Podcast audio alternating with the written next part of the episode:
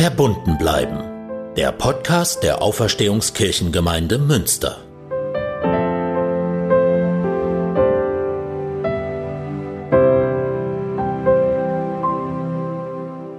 Wenn man Pastor wird, dann kommt irgendwann der Zeitpunkt, dass man sich einen Talar schneidern lässt.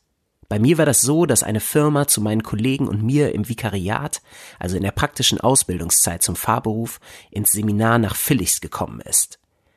Die Firma hatte verschiedene Stoffmuster und Qualitäten sowie Schnitte dabei. Alle evangelischen Talare sind zwar auf den ersten Blick einfach schwarze, lange Gewänder, aber es gibt kleine, aber feine Unterschiede. Da ist zum Beispiel die Frage, ob das Innenfutter der Ärmel, das man beim Sägen sieht, wenn man als Pfarrer die Arme so weit auseinander nimmt, eine dezente Farbe haben soll. Oder ob ein Druckknopf am Armbündchen befestigt sein soll, damit auch bei der Segensgeste die breiten Ärmel nicht so leicht bis zur Schulter zurückrutschen. Dann kann man sehr schnell sehen, was man unter dem Talar drunter anhat. Dazu kommt die Frage, ob man einen klassischen Klappkragen oder, wie ich es mir ausgesucht habe, einen Stehkragen haben möchte. Vom Kragen wiederum hängt ab, wie das Bäffchen aussehen muss. Bäffchen ist das Fachwort für das weiße Ding aus Leinen, was Pfarrerinnen und Pfarrer am Kragen des Talars anheften. Bäffchen können geschlossen sein, dann sehen sie aus wie ein einziges Rechteck, obwohl sie auch aus zwei Balken bestehen. Sie können halboffen oder ganz geöffnet sein, wie ein umgedrehtes V, das weiter oder enger geschlossen ist. Das sieht nicht nur unterschiedlich aus, das bedeutet auch etwas. Und zwar kann man am Bäffchen erkennen, ob der Träger lutherisch, das wäre dann ein umgedrehtes, weit geöffnetes V, uniert, ein engeres umgedrehtes V, oder reformiert, zwei Balken als ein Rechteck geprägt ist. Wenn man dann die Stoffqualität des Talars, die Kragenform und das Bäffchen ausgesucht hat, dann wird der Talar von Hand geschneidert. Es gibt nicht viele, aber doch ein paar Unternehmen, die darauf spezialisiert sind. Die Kosten liegen so zwischen 400 und 700 Euro. Das ist nicht gerade günstig, aber so einen Talar trägt man als Pastor natürlich auch jahrelang und in vielen Situationen und Orten. In der Kirche, bei Kita- und Schulgottesdiensten und natürlich auch bei Beerdigungen am Grab und dazu dann noch andere Open-Air-Gottesdienste, andere Anlässe, wo man den Talar braucht. Für all dies braucht man Qualität, die lange hält und möglichst gut aussieht. Und weil die Talare von Hand geschneidert sind, kann man individuell auch etwas einsticken lassen. Da, wo bei normalen Klamotten das Markenlabel sitzt, also von innen am Nacken, da ist Platz für ein paar Worte. Der Gedanke ist dabei, dass es gut tun kann, wenn man beim Anziehen des Talars als Pastor auf ein Wort blickt, das einen trägt.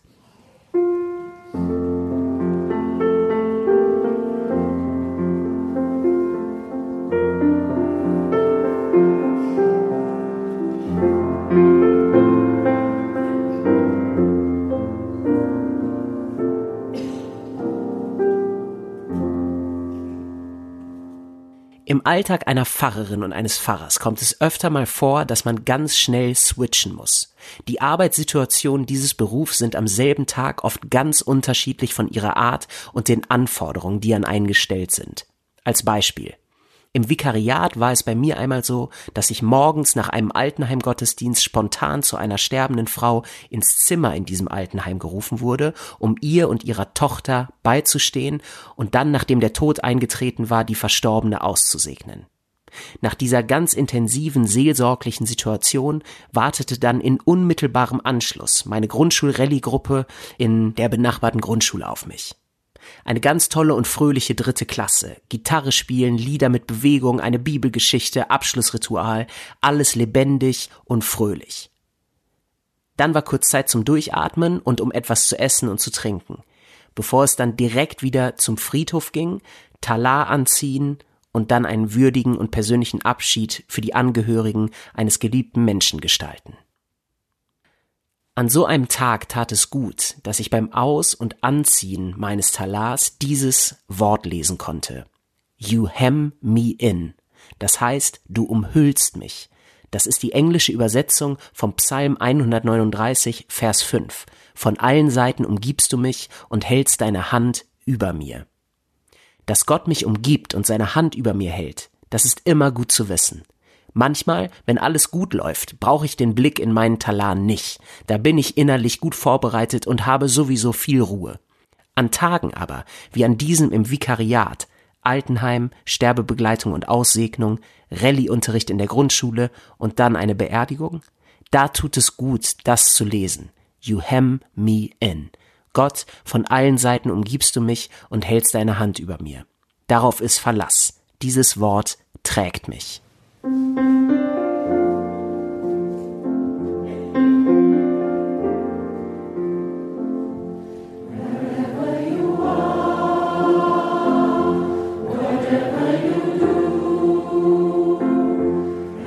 Generationen steht besonders ein weiterer Psalm für Worte, die tragen.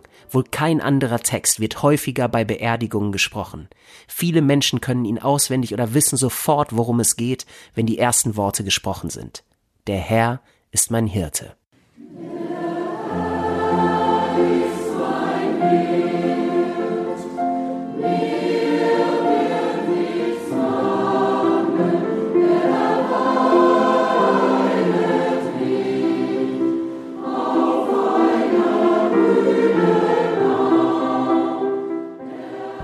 Herr ist mein Hirte, mir wird nichts mangeln. Er weidet mich auf einer grünen Aue und führet mich zum frischen Wasser. Er erquicket meine Seele. Er führet mich auf rechter Straße um seines Namens willen. Und ob ich schon wanderte im finstern Tal, fürchte ich kein Unglück, denn du bist bei mir, dein Stecken und Stab trösten mich. Du bereitest vor mir einen Tisch im Angesicht meiner Feinde. Du salbest mein Haupt mit Öl und schenkest mir voll ein. Gutes und Barmherzigkeit werden mir folgen mein Leben lang, und ich werde bleiben im Hause des Herrn immer da.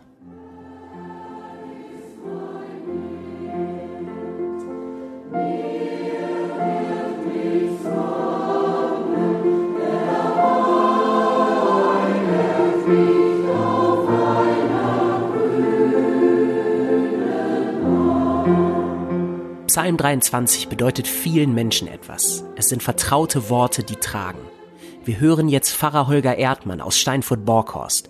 Er erzählt, was Psalm 23 ihm bedeutet und wie ihn diese Worte von klein auf auch in besonders schwierigen Situationen begleitet und getragen haben.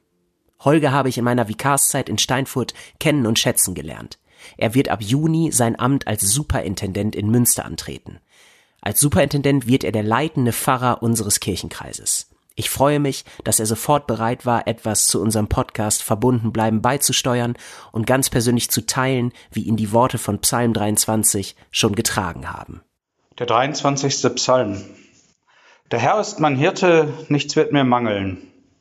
Das ist für mich ein alter Begleiter aus Kindertagen. Im Kindergottesdienst besprochen auf ein Hirtenbild wurde weiße Watte geklebt und der Name drunter geschrieben. Naiv? Ja, sicher. Und dennoch gut, denn hier lag für mich und liegt bis heute ein Grundvertrauen in den guten Hirten, der es gut mit mir meint und mich durchs Leben begleitet. Später, als mein Vater starb, ich war gerade 16, da musste sich dieser gute Hirte in meinem Leben bewähren und tat es. An der Uni ist mir der Psalm dann wieder begegnet, auseinandergenommen und wieder zusammengesetzt. Ein Paradebeispiel für einen Vertrauenspsalm. Gottes Heilsmacht, so nüchtern der Kommentar, zeige sich durch das Unheil hindurch. Lebendiger und hilfreicher war für mich ein Satz des Dozenten. Wir können ja analysieren, so viel wir wollen. Sie werden die Erfahrung machen, dass der 23. Psalm, wenn Sie ihn auf dem Friedhof beten, eine ganz andere Bedeutung bekommt und tief in die Seele fällt. Und genau das tut er für mich. Ich weiß nicht, wie oft ich ihn gebetet habe in meinem Leben. Auf dem Friedhof, wenn eine alte Frau lebenssatt und voller Glauben und Vertrauen nach Hause geht, so wie sie es nannte als Notfallseelsorger leise für mich im Auto, wenn klar ist, dass ich Eltern sagen muss, dass ihr Sohn nicht wieder nach Hause kommt. Mit Tränen erstickter Stimme in meinem Arbeitszimmer, Bevor ich in den Kindergarten rübergehe, wo eine Krisensitzung ist, nachdem eine Mutter, die sich selbst ihr Leben nehmen wollte, ihre drei Kinder umgebracht hat, zwei davon bei uns im Kindergarten. Der Psalm ist alles andere als naiv. Er kennt die dunklen Täler, so wie ich sie kenne, so wie wir alle sie kennen. Todesschattentäler hat mal einer übersetzt. Wege und Zeiten des Lebens, in denen sich die Sonne verdunkelt und die Angst nach mir greift. Vielleicht Zeiten wie im Augenblick. Ich werde bleiben im Haus des Herrn, immer da. Wir werden bleiben im Haus des Herrn. Er salbt uns und er deckt uns den Tisch, auch wenn das alles im Augenblick so schwierig erscheint. Darauf will ich vertrauen, wie so oft. Und dann gehen und tun, was zu tun ist.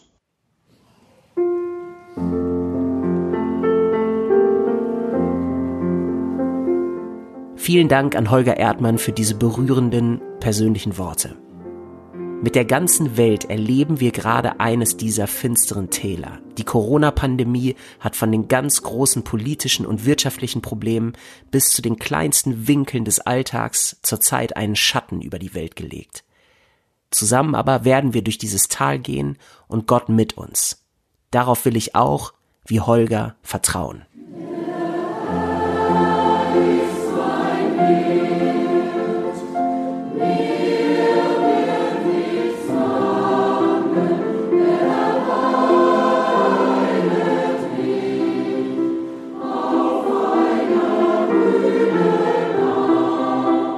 Wenn Ihnen dieser Podcast gefällt, dann teilen Sie ihn gerne mit Menschen, denen er gut tun könnte. Wir sind seit vergangener Woche neben der Gemeinde-Homepage auch über Spotify, Deezer und Apple Podcasts zu erreichen. Dazu noch, dank der Initiative von unserem Predikanten Jan van Gerpen, auch per Telefon. Das ist besonders für Menschen gedacht, die selber nicht im Internet unterwegs sind. Die aktuelle Folge kann man dann immer über eine deutsche Festnetznummer anhören. Die Nummer finden Sie in der Beschreibung dieser Folge. Wir haben wieder Post, Mails und Kommentare bekommen. Danke für die Wertschätzung. Schön, dass Verbundenbleiben etwas für Sie ist. Die Musik kam wieder von Brigitte Stumpf-Gieselmann, die Choraufnahmen von Klaus Hohmann und dem Chor Gaudeamus, Titel und Bibeltext von Dennis Mohme, die Produktion leitet Lukas Pietzner. Und ich bin Moritz Gräper, Pfarrer der Auferstehungskirchengemeinde und für Citykirchenarbeit in Münster. Bleiben Sie verbunden und halten Sie weiter gut durch. Bis bald. Lord.